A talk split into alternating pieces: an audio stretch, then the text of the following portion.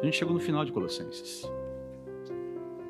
A gente vai fazer uma coisa um pouco diferente aqui, porque esse texto de Colossenses, na verdade, alguns textos da Bíblia são, é, são olhados de uma forma um pouco é, quase que displicentes. Você olha aqui para, último, os últimos versículos de Colossenses, assim como lá para o último capítulo de Romanos, e fala, nossa, é uma sequência de. Manda um abraço para. E parece que isso não tem nada para dizer para a gente. Mas tem muita coisa para dizer, tem muita coisa para falar. E é por isso que a gente fez esse formato de culto um pouco diferente, justamente para dar destaque àquilo que é especial do texto. E você vai entender o que a gente quer dizer com isso a, até o final desse culto. Já percebeu que tem algumas coisas diferentes, como eu perguntei para você, né? Eu acho que continuará havendo coisas diferentes no decorrer do culto aqui. Mas capítulo 4 de Colossenses, versículos 7 em diante, diz assim, ou fala assim a palavra do Senhor. Tíquico, irmão amado e colaborador, colaborador fiel, que trabalha comigo na obra do Senhor, lhes dará um relatório completo de como tenho passado. Lembre-se que é Paulo falando aqui. Eu o envio a vocês exatamente com o propósito de informá-los do que se passa conosco e de animá-los. Envio também Onésimo, irmão fiel e amado, que é um de vocês. Ele e Tíquico lhes contarão tudo o que tem acontecido aqui. Aristarco, que é prisioneiro comigo, lhes envia saudações, e assim também Marcos, primo de Barnabé. Conforme vocês foram instruídos, se Marcos passar por aí, recebam-no bem. Jesus, chamado Justo, também manda lembranças.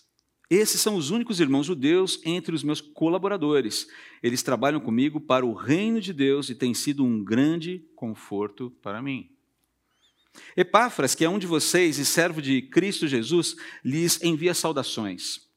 Ele sempre ora por vocês com fervor, pedindo que sejam maduros e plenamente confiantes de que praticam toda a vontade de Deus. Posso lhes assegurar que ele tem se esforçado grandemente por vocês e pelos que estão em Laodiceia e em Hierápolis, cidades vizinhas ali de Colossos. Lucas, o médico amado, lhes envia saudações, assim como Demas. Lembram de Demas? Hum, a gente vai falar sobre ele um pouquinho. Mandem minhas saudações a nossos irmãos em Laodiceia e também a Ninfa e à igreja que se reúne em sua casa. Depois que tiverem lido esta carta, envia na igreja de Laodiceia, a fim de que eles também possam lê-la e vocês leiam a carta que eu escrevi para eles. E digam a Arquipo, Cuide em realizar o ministério que o Senhor lhe deu. Esta é a minha saudação de próprio punho. Paulo, lembrem-se de que eu estou na prisão. Que a graça de Deus esteja com vocês. Colossenses é uma das quatro cartas da prisão, da primeira prisão de Paulo. Colossenses, Filipenses, Efésios e Filemão. Tem uma série de coincidências bastante interessantes aqui. Mas o que mais chama atenção, gente, a quantidade de gente mencionada nesse texto. Vamos lembrar que Paulo não conhecia a igreja de Colossenses. O pessoal de Colossenses não teve contato com Paulo. Paulo não plantou aquela igreja. E tem uma par de gente sendo mencionada aqui. De uma forma muito interessante. Para a igreja. Né? E vocês fizeram a conta, ou as contas, de quantas pessoas aparecem nessas, diretamente? Nomes mencionados diretamente no texto? Fizeram as contas? Cerca de 14. Diretamente? Diretamente mais. Você está confundindo com outras contas que a gente 17. fez depois. Não, 17? Então só está aumentando, David. Parece gremlins isso, você joga água, multiplica. Como é que, eu, como é que funciona esse negócio aqui? Nomes Fala. mencionados diretamente aí, quais são? Tíquico. Onésimo. Ok, gente, ajuda aí, porque a, a matemática aqui em cima está meio complicada. Marcos, Jesus, Jesus Epáfras, Epáfras, Lucas, Demas, Arquipo. Ninfa. Ah, faltou um. Okay. Jesus, chamado justo, não é Jesus Cristo, Jesus chamado uhum. justo. Uhum. Quem mais? Ninfa. Ninfa. Epáfras, já falaram, mas ok. São 11 nomes diretamente mencionados, mas há os indiretos. Os indiretos. A turma de Laodiceia, uhum. a turma de Herápolis, a igreja na carta na, na, que se reúne na igreja de, na, na casa, casa, de, ninfa. de, Então, se você for pensar bem, indiretamente é muito mais gente. Uhum. Né? Mas vamos pensar que no primeiro. Ah, existem alguns movimentos aqui nessa, nesses versículos finais. Perceba que Paulo faz um movimento muito interessante, muito delicado aqui.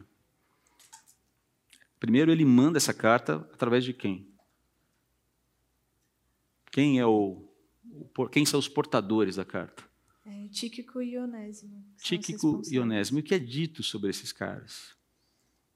Pode acompanhar na sua Bíblia. A gente não tem projeção hoje, gente. Você vai, abra sua Bíblia de papel, siga na sua Bíblia aí de no celular. Colabora. O que é dito sobre Tíquico? Irmãos, irmão amado, colaborador fiel. Sabe qual é a palavra utilizada? Você se lembra, David? Qual é a palavra utilizada aí para fiel? Co colaborador fiel. Conservo. Conserva a ideia de ser alguém com a fidelidade baseado a, a ideia de a mesma palavra usada para fiel é alguém que tem uma, uma mesma fé, alguém que é, é, é leal, alguém que não que não falha. Quando Paulo envia Tico, ele sabe que Tico vai fazer o quê? Eles, eles são escolhidos porque eles são confiáveis, né? eles são íntegros, são fiéis, porque eles precisam enviar uma mensagem que tem que ser clara e verdadeira. Né? Eles precisam ser. Havia um, havia um relato para ser passado. Uhum. O relato iria para quem? Para a igreja de Colossos. E esse relato precisava ser fiel. Uhum. Essa ideia de que o que está acontecendo aqui ele será informado corretamente lá. E qual era a informação que mais preocupava Paulo, que mais interessava Paulo que a igreja soubesse sobre ele? Aquilo que se passava na prisão, como ele estava e como a propagação do evangelho estava sendo feita a partir da prisão. Né? Então parece que Paulo está mais interessado em fazer o que aí com essa ideia de informar que ele está na prisão? Desanimar a igreja? Trazer alguma espécie de peso para o coração. Olha, estou vivendo um dia escuro, está nublado aqui hoje, está um dia estranho, meu coração está frio por dentro. Qual a ideia aqui? Com base em tudo aquilo que ele já falou ali em Colossenses. Animar. Encorajar. Encorajar a igreja. A gente tem essa perspectiva ruim da prisão, mas o, o que ele queria aqui era animar os que estão sendo perseguidos. A ideia é que Paulo tem um cuidado pastoral com a igreja aqui. E quando ele fala, quando ele quer dar um relatório sobre a prisão dele, esse relatório da prisão visa o quê? Incentivar a fidelidade ao Senhor. Jesus vale tanto a pena que a prisão não é um peso. Quer dizer, é, mas ela vale a pena. Ele vale a pena. Agora perceba que a, essa ideia de você destacar alguém, a, a, Paulo não pode fazer alguma coisa nesse momento, né? Ele tem um cuidado pastoral, ele quer incentivar a igreja, ele quer educar a igreja, ele quer abençoar a igreja com a história dele, mas ele não tem condições de fazer isso pessoalmente. Fico imaginando ele como pastor, o desejo de querer estar com as pessoas, mas não pode. O que, que ele faz então? Envia representantes. Envia emissários, pessoas fiéis colaboradores, pessoas que, ah, de alguma forma, vão dar um relato fidedigno ali. Suzy, quem tem sido tíquico na sua vida? Eu tenho alguns tíquicos. Ok. Colaboradores fiéis, irmãos amados. Sim, sim, sim. Alguém leal. Tenho, tenho, tenho tíquicos aqui nesta comunidade.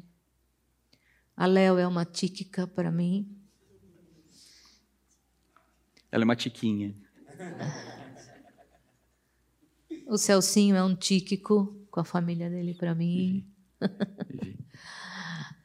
São pessoas que Deus, é, como, como essas aqui, né? Que Deus tem colocado para para se, se transformar em emissários, em, em, em representantes de... Uma extensão da sua própria vida. Sim, sim, sim, sim. David, quem tem sido um tíquico na sua vida? Eu tenho alguns tíquicos também. Tíquicas também, né? Tíquicas também. É só não confundir tíquicas com chiquititas, tá tudo certo. Pode Mas... ser também. Ou não, não sei. Sim, eu tenho algumas. A, a tíquica número um chegou ali, né? A tíquica tá lá, olha. É. Mas é interessante perceber o quanto o corpo nos dá intimidade com as pessoas para que a gente possa ter esse, esse relacionamento, né? Como uhum. o Paulo tinha com, com, com esses colaboradores. e ver que isso a gente só tem aqui na igreja.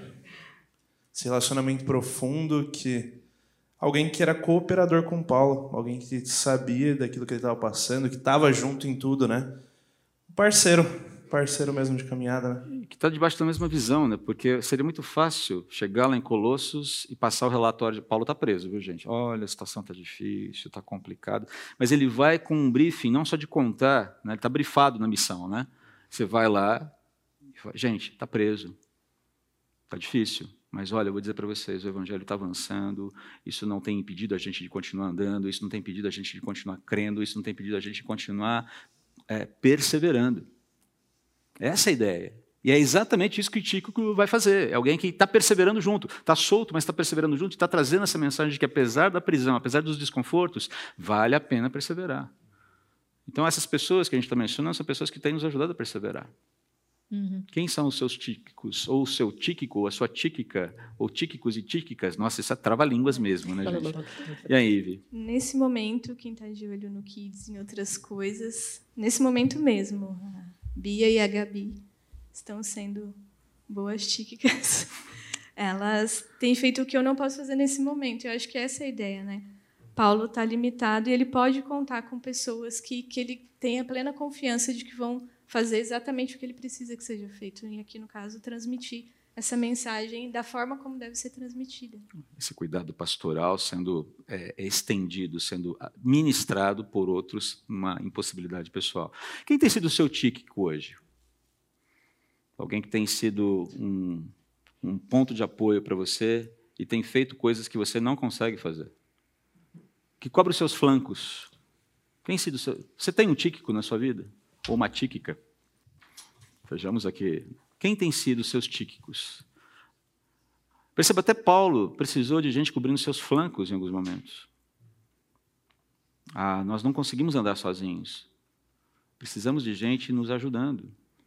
Ah, em diversos momentos. Talvez no momento em que a, a dispensa começa a ficar menor, porque as, os recursos financeiros não estão dando conta de de suprir as nossas necessidades, talvez emocionalmente, talvez espiritualmente, eu não sei, é, eventualmente a, até mesmo a, a, limitação de locomoção pode ser um, uma restrição em que você precisa de ajuda. Quem são os típicos que você é, tem tido na sua vida? Você tem encontrado pessoas assim dentro da CB Moema?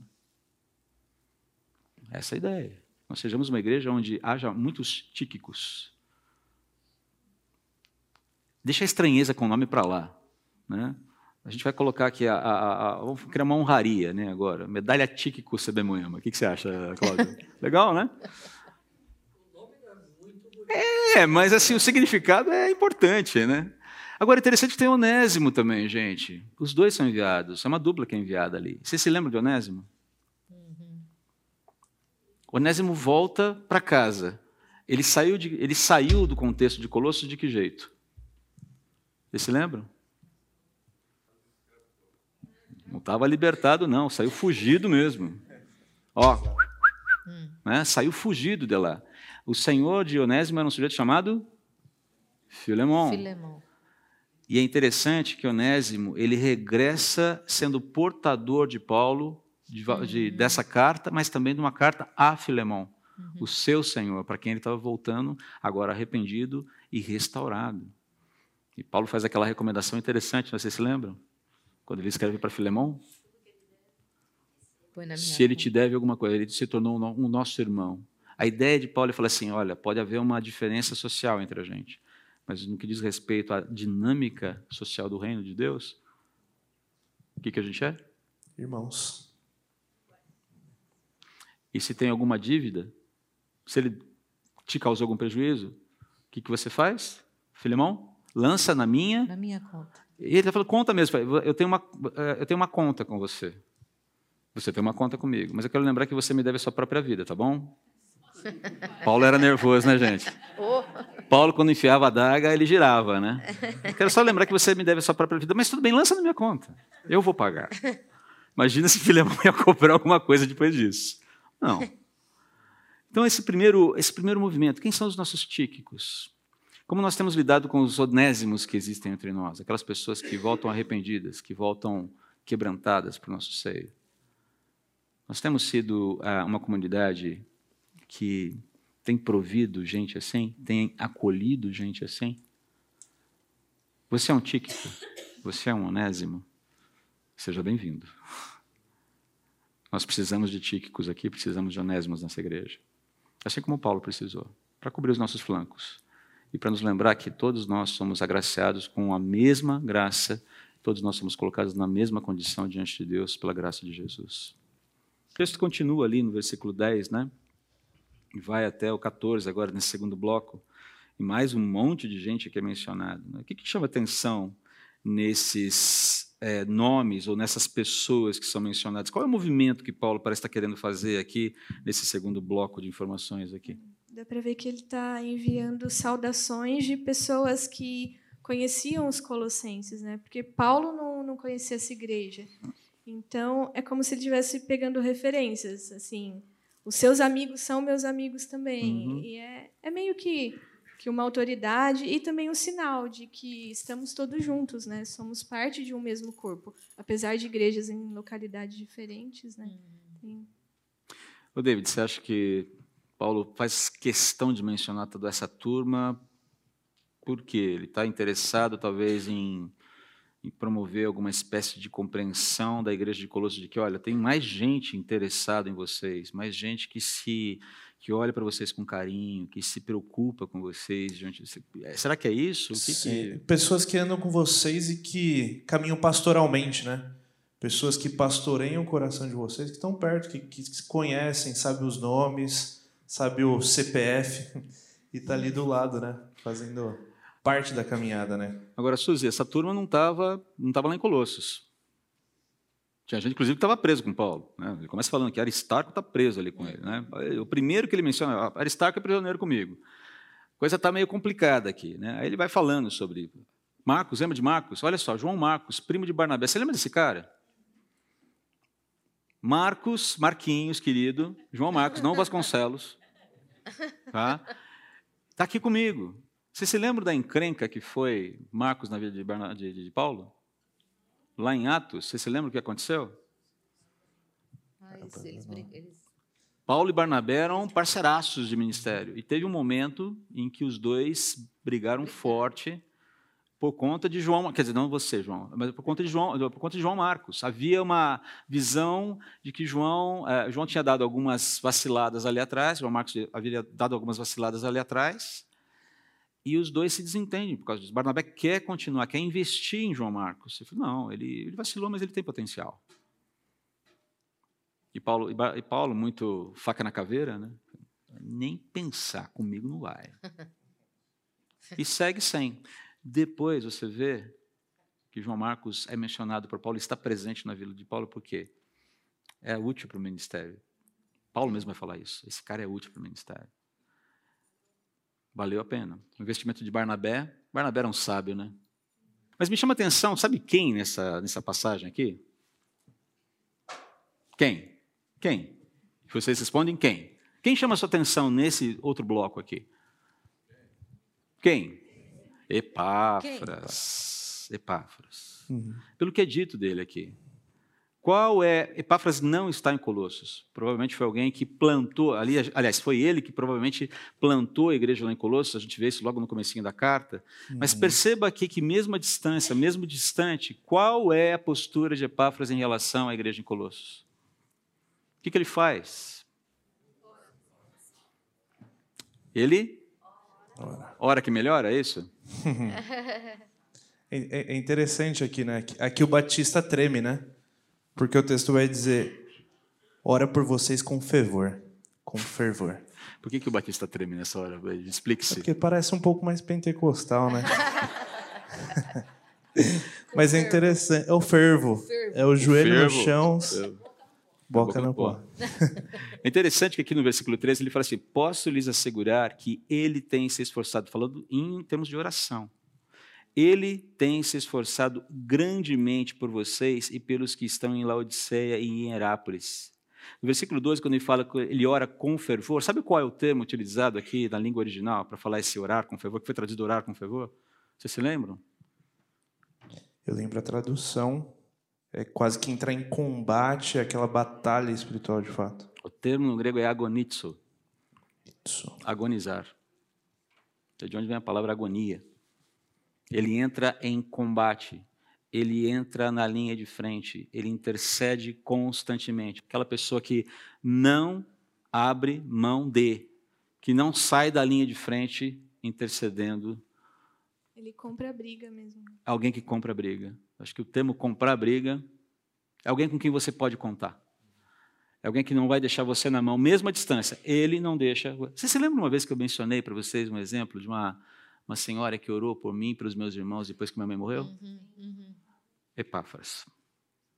Orou quase 20 anos pelos filhos da dona Lúcia, porque a dona Lúcia já, não, já tinha ido para o céu. E essa mulher assumiu um compromisso sem conhecer a mim e os meus irmãos de ser a mãe de oração dos filhos da amiga que tinha falecido.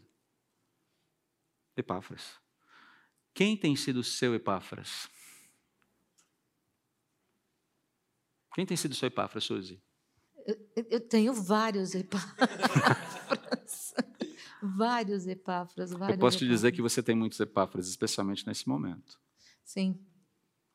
A gente tem lembrado de orar para você cotidianamente. Tem muitos Epáfras aqui se dobrando de joelhos por você nesse momento. E é interessante, André, porque esses epáfras, eh, eles ultrapassam mesmo o, o, o espaço físico, o local, está é, é, é, tá longe, né? É Mas é epáfras. E o interessante é que é, é, é, o que nos une é justamente o amor de Deus que acolhe essas orações, essas intercessões. Sim, A, a presença de Deus é, ela é percebida, ela é vivida, é experimentada em qualquer contexto. Então a distância que nos, que nos separa, ela, so- ela não existe, ela, ela some. ela não faz defeito nenhum É. para esse Deus que cuida e, e zela pela igreja. Quem tem sido o seu Epáfras, David? Também tenho muitos epáfras. Uma experiência interessante tem sido quando eu subo no púlpito, porque durante a semana eu recebo a mensagem de epáfras, me falando: Ó, tô orando por você, tô de joelhos dobrados para que Deus te use.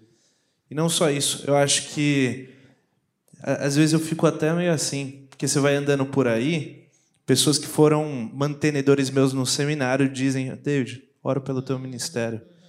Então, aqui eu sei que eu tenho vários epáfras e é, é aquele negócio, não vou citar nome para não correr risco de esquecer alguém. Mas fica a gratidão, né? De saber que tem pessoas de joelhos e quando a gente sobe, a gente sente que realmente tem pessoas nos fortalecendo por meio das orações. E você, Evelyn? É, Eu sei que eu tenho minha mãe, que está mais longe, mas eu tenho certeza disso. E também são, são muitos. Eu acho que cobre a, a distância. A Suzy falou né, de não ter o mesmo lugar, mas eu acho que o tempo também. Né? É, são pessoas que já oraram, continuam orando. E aqui eu sei que tem vários também, mas alguém que falou comigo hoje foi a Paula. Eu sei que, que é alguém que, que a gente compartilha isso. E, e eu acho que traz um desafio também, né? assim como a gente tem epá- epáfras, que a gente seja também para outras pessoas. Com certeza. Temos sido Epáfras na vida dos nossos irmãos? Você tem sido um Epáfras? Ou tem a disposição de se tornar um Epáfras? Alguém eh, poderia citar um Epáfras bem recorrente aqui na igreja? Gilmar Vacas. Ah, Gilmar tem quatro ou cinco cadernos preenchidos, atas das salas de oração. Pena que o Gilmar não está aqui hoje, mas deve estar assistindo a gente. Gilmar, oi. Beijão. Gilmar é um Epáfras. Todas as terças-feiras, nós temos como equipe ministerial.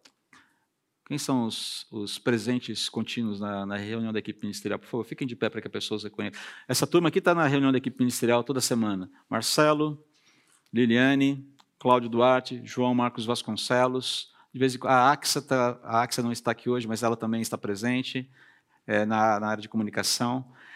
Toda semana, ah, essa turma é, intercede pelas famílias da igreja.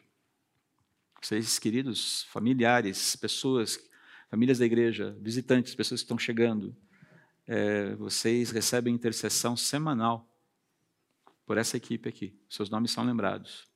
Não todos de uma vez, porque senão a reunião de oração, a reunião da equipe ministerial vira uma grande reunião de oração, ela não acaba. Mas a gente está sempre relembrando os nomes. Vocês são lembrados, suas famílias são lembradas, necessidades específicas são lembradas. Vocês têm epáforas aqui. Epáfra, Epáfra, Epáfra, Epáfra. É Tíquico, Epáfra, então são nomes bem bonitos, bem, né? Uhum. Mas eu quero dizer que o, o significado é isso. Vocês têm intercessores fiéis aqui, com os quais vocês podem contar. Uh, a ideia de sermos intercessores uns dos outros, de cobrirmos os flancos, de chegarmos ao ponto de realmente até agonizar em intercessão, em oração por quem precisa. Quantos de vocês estão vivendo momentos difíceis nesse momento? Um momento ou outro. Talvez medo do que vem pela frente, as incertezas do que a gente tem aí como nação, talvez o momento profissional não, tá, não esteja sendo fácil, a solidão talvez seja um aspecto que está pesando no seu coração, perdas, enfim, eu não sei. Nós não temos condições de suportar isso sozinhos. Hum. Por isso que precisamos do nosso Deus. E é por isso que podemos ser sal e luz, cuidadores uns dos outros.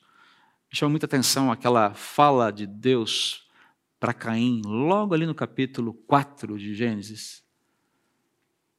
Quando ele fala, onde está seu irmão? E Caim vira para Deus e fala assim: Acaso eu sou cuidador do meu irmão? E a resposta óbvia é: Claro que é. Senão Deus não havia perguntado, ou não haveria de perguntar. Claro que você é. Sou cuidador do meu irmão. Sou alguém que deve zelar pelo meu irmão. Em oração também. Epáfras. Por isso que as salas de oração são tão importantes. São momentos especiais para a gente poder conversar sobre isso. A gente acabou não mencionando aqui, mas me chama a atenção Lucas e Demas aqui no versículo 14. Sabe por quê? Porque Lucas foi alguém que foi fiel até o final com Paulo. Alguém que acompanhou, alguém que escreveu, inclusive, o Evangelho de Lucas, Atos, né? foram duas, dois livros escritos por Lucas. Lucas, de ascendência grega, médico, alguém que poderia, inclusive, atestar a falta de autenticidade da, da história sobre Jesus e da sua ressurreição, caso tivesse sido uma mentira. Mas só alguém que caminhou com Paulo até o final. Alguém que viu ali a, a, esse movimento de finalização do ministério de Paulo. E Demas foi alguém que, no meio do caminho. Alguém que amou demais esse presente século. Nossa, que trocadilho infame esse seu. Eu estou aprendendo com o Cláudio como o Nelson. Cláudio, você precisa melhorar um pouco as lições aí. Alguém que amou Demas, é isso? Alguém que. Paulo vai ter mencionar que Demas, lá na segunda carta dele a Timóteo, capítulo 4, versículo 10, ele fala: Demas, tendo amado esse tempo, tendo amado essa vida, o que, que ele fez? abandonou-me. Deu linha. É interessante, queridos, aqui Demas está andando firme. Aqui ele é mencionado por Paulo como alguém que está dentro do, do contexto, que está firme, que está perseverando, que não se deixou assustar pelas dificuldades da vida. Mas em algum momento ele vai deixar, baixar a guarda. São dois nomes interessantes lado a lado aqui. Um de alguém que mantém-se fiel durante toda a trajetória, e outro que em algum momento André, eu acho que fica o aviso para a gente também, né? E todos hoje estamos caminhando juntos, mas a gente precisa orar uns pelos outros. E quando a gente não sabe bem o que orar, eu acho que a gente pode pegar como exemplo o que os outros fazem, que Epáfras, ele, o pedido dele é por maturidade e confiança. Então a gente pode orar uns pelos outros quando a gente não sabe um motivo específico, a gente pode orar por isso. Interessante. Por que que Paulo, por que que Epáfras, voltando um pouquinho para ele agora, pede por maturidade e confiança? E vejam, ele, faz, ele pede para que os colossenses, a igreja de Colossos, seja madura e confiante de forma árdua, insistente, contínua. Por que, que ele faz isso? Porque maturidade não vem do dia para a noite. E confiança é uma construção também. Confiança é fruto de relacionamento intenso. Maturidade e confiança não são coisas que acontecem assim é necessário que nós caminhemos juntos. Olha só que interessante, chegando aqui no versículo 15, ele fala: Mandem minhas saudações a nossos irmãos em Laodiceia, uma cidade vizinha. E também a ninfa e a igreja que se reúnem em sua casa. Aqui você percebe que essa história de pequenos grupos é antiga já, né? Depois que tiverem lido esta carta, enviem na igreja de Laodiceia, a fim de que eles também possam lê-la, e vocês leiam a carta que eu escrevi para eles. E digam a Arquipo, cuide em realizar o ministério que o Senhor lhe deu. O que vocês acham? O que vocês entenderam? Acham não, né? O que a gente entende? Achar é muito complexo, né? O que a gente pode entender aqui dessas orientações de Paulo no final para a igreja de Colossos, de Colossos? Primeira responsabilidade da igreja, né? A igreja tinha uma responsabilidade para com a outra igreja. A gente vê também que as cartas elas não tinham uma, uma relevância passageira, né? Elas são coisas que deveriam ser compartilhadas, são conselhos que deveriam ser escutados em outras igrejas. Acho que é uma coisa que a gente tem hoje até, né? Às vezes a gente fala, ah, mas será que as cartas foram escritas dois mil anos atrás têm relevância para as nossas vidas? Tem relevância. E é por isso que Paulo pede que eles façam essa troca, esse intercâmbio literário entre as igrejas, né? E também um pouquinho, né? Sugere que não só Colossos tinha essa influência, talvez, de de falsos ensinos, mas outras igrejas também, coisa que a gente também tem que se preocupar nos dias de hoje, né? O que você acha, Suzy? Por que essa recomendação? Aliás, o que você entende, perdão? é, é, é muito interessante porque tentando olhar hoje, quando se levanta muito é, este nome, esta igreja, este local, este pastor, essa coisa. E aqui me passa isso. Não. É, é o corpo. Somos todos, né? Podemos até ser diferentes, mas somos um. Não é uma questão de CNPJ, de razão social e de endereço. Não é de placa, não é coisa de placa, né? De local. É, aqui tá, é, é, o pessoal que se reúne na casa da ninfa, é o, o, a igreja de Laodiceia, né? Então é aqui em Moema, é lá em Vinhedo, é em Atibaia, é, é aqui no bairro do aqui na rua, na rua de trás, né? Não parece uma, uma, uma preocupação de que uh, o que, o que me comunica esse, esse, alerta de Paulo, que essa responsabilidade que Paulo dá para os colossenses, é desse cuidado mútuo que deve imperar na vida da igreja. Queridos, nós olhamos, a igreja não é CB Moema. CB uhum. Moema faz parte da igreja, é a igreja local. Uhum. Mas perceba esse cuidado é, que transcende as nossas predileções políticas, as nossas predileções é, esportivas, as nossas predileções é, de qualquer tipo. Ou seja, é, no Evangelho nós somos iguais. E ele fala que esse cuidado deve superar em muito as nossas diferenças. Aquilo que nos une é muito maior do que aquilo que tenta nos dividir. E eu fico pensando se é, nós, cristãos, atualmente temos entendido isso. Ou se aquilo que tenta nos dividir continuamente tem falado mais alto em alguns momentos. Vamos lembrar, estamos a poucos, poucas semanas das eleições. Quais são os efeitos das eleições na vida da igreja do Senhor Jesus? Uma pergunta. Perguntar não ofende. Qual deve ser a nossa disposição? Qual deve ser a nossa disposição? Quais devem ser os nossos movimentos nesse sentido? Percebe? Qual deve ser o nosso cuidado? Qual é a necessidade do corpo de Cristo? Eu deixo de atender, eu deixo de orar, eu deixo de visitar, eu deixo de conversar com alguém que professa que está debaixo da mesma cruz, do mesmo sangue, da mesma aliança que eu, porque ele tem uma visão política diferente da minha. Uau! Que visãozinha mais tacanha essa, não é verdade? Nós não fomos resgatados pelo Senhor Jesus para viver dessa forma. Poderia fazer muitas outras aplicações. Mas acho que essa nesse momento já basta. ah, detestamos a igreja tal, porque lá o pastor é de viés X. Abraçamos a igreja Y, porque lá o pastor é de igreja. Vamos na linha tal. Vamos. Eu já brinquei aqui uma vez, né? Ouvindo um político cristão falar recentemente, né? A gente tem que parar com essa história de falar que Jesus está à direita. Ele não está nem à direita, ele nem está à esquerda, ele está no centro. Aí eu brinquei, né? Falei, pô, então ele é social-democrata, né? É assim que funciona. Por favor, o Evangelho está acima disso. O Evangelho ele resgata tudo isso, ele põe luz sobre tudo isso, mostra os problemas, mostra as, as incoerências. O Evangelho está muito acima de tudo isso.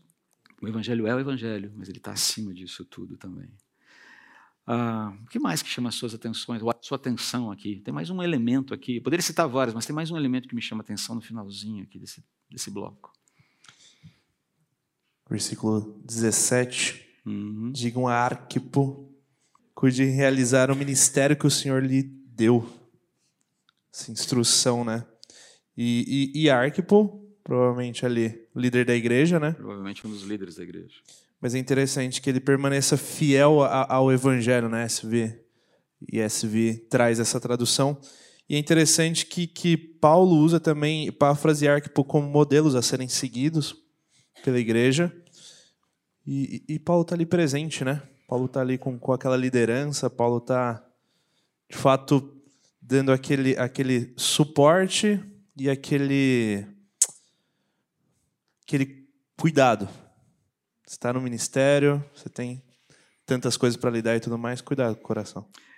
Tem mais uma coisinha que fala, e digam a Arquipo. Então, ele está tá orientando que a igreja incentive ele, né? a igreja reconheça essa autoridade uhum. que ele tem e o encoraje também. Né? Não é uma coisa só que Paulo está fazendo, é para ser em comunhão. Interessante de. Você falou mais alguma coisa? Não. A ideia de cumprir a missão, né, Suzy? Uhum, é uhum. senso de missão. Você tem uma missão. Vai até o final com ela. Uhum. Uma frase que varreu o mundo no dia 8 de, de setembro, a respeito, uma frase dita pela Rainha Elizabeth no dia do seu, seu falecimento. Frase dela. Quando a vida parece difícil, os corajosos não se deitam e aceitam a derrota. Em vez disso, eles ficam ainda mais determinados a lutar por um futuro melhor. Talvez seja esse a, essa seja uma expressão interessante de alguém que não abre mão de encarar a missão. Essa ideia de que existe uma missão, existem dias difíceis, mas o papel de alguém que cumpre o seu ministério é dizer sim, os dias são difíceis. Sim, teremos ah, lutas, mas não desanimemos, porque aquele que está em nós é maior do que aquele que está no mundo. Isso faz toda a diferença. Eu gosto muito de lembrar de Frodo, bolseiro do Senhor dos Anéis. Alguns já abriram um sorriso de orelha a orelha. E tem gente que está com uma cara de ué para mim aqui. Senhor dos Anéis, gente. Frodo Bolseiro. Um hobbit. O mais, talvez, o, o, o, mais improvável dos heróis. Uhum. E ele recebe uma missão de destruir o anel do poder, o anel que, o anel que dava poder a Sauron. E a jornada de Frodo é difícil, árdua, cansativa. E ele quase falha. Ele quase falha. E no final, o custo, ele leva no corpo as marcas da batalha. Sim. Mas no final, ele é premiado com um encaminhamento para aquilo que, dentro da simbologia de Tolkien ali, seria chamado de vida eterna o descanso eterno, o descanso das suas dores, depois de ter terminado toda a sua obra. É Paulo falando assim: estou aqui na prisão, Arquipo. Está difícil. Pessoal, estou aqui na prisão. Digam para Arquipo: vai em frente, cara. Não abre mão, não. Segue firme. Deus é contigo. No final, no final, o cordeiro vence. Já venceu. Mas é interessante ver isso, né? Cumpra o ministério. Cumpra a sua responsabilidade. Não fuja da raia. Essa é a ideia aqui.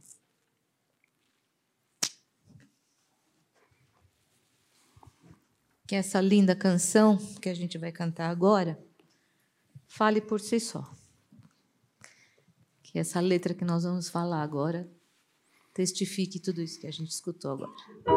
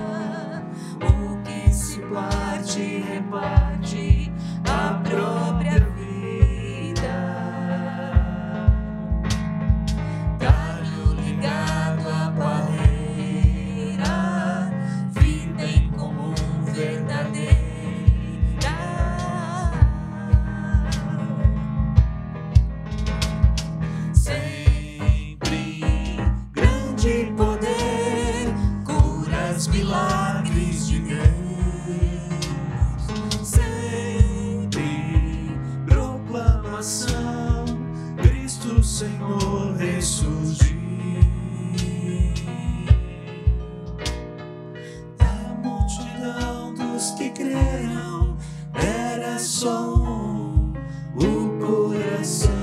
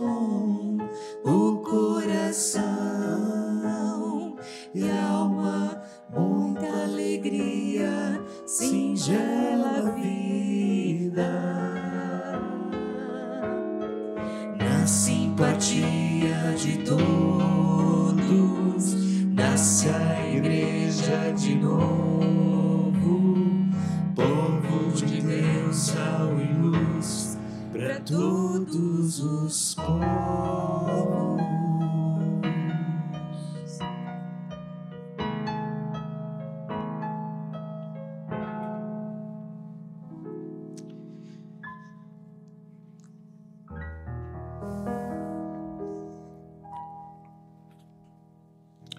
Esta é minha saudação de próprio punho.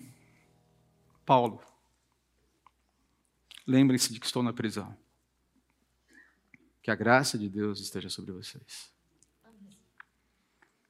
Queridos, eu não sei o que vem pela nossa frente. Mas não desanimemos. Não joguemos a toalha. Não nos escondamos como quem tem medo como quem perdeu a esperança, como quem perdeu a razão, o motivo, o porquê viver. Dias difíceis virão, de um jeito ou de outro, mas também virão dias bons, dias de alegria, dias de beleza, dias em que nós podemos contar uns com os outros. Dias em que nós poderemos ajudar uns aos outros, dias que nós poderemos fortalecer uns aos outros. Dirão muitas oportunidades para servirmos uns aos outros. Não esqueçamos, o cordeiro venceu. E ele não voltará como cordeiro. Como disse Lewis, ele voltará como leão. Mas como falava um professor muito querido, amigo nosso lá do seminário, que você fique seguro nas garras do leão. Usando a frase de Lewis, no finalzinho do O Leão Feiticeiro Guarda-Roupa. Quando ele menciona sobre Aslan, quando ele fala sobre Aslan, Aslan uma, um um tipo de Jesus, né? Uma figura de Jesus dentro de toda a fantasia criada por C.S. Lewis. Aslan é um leão muito amigo, muito sociável, mas ele não é domesticável. Nosso Deus não é domesticável, mas ele é amigo. Que essa jornada em Colossenses encoraje você. Lembre-se como ela termina. Lembre-se, estou na prisão. Não desanime. Que a graça do Senhor seja sobre vocês.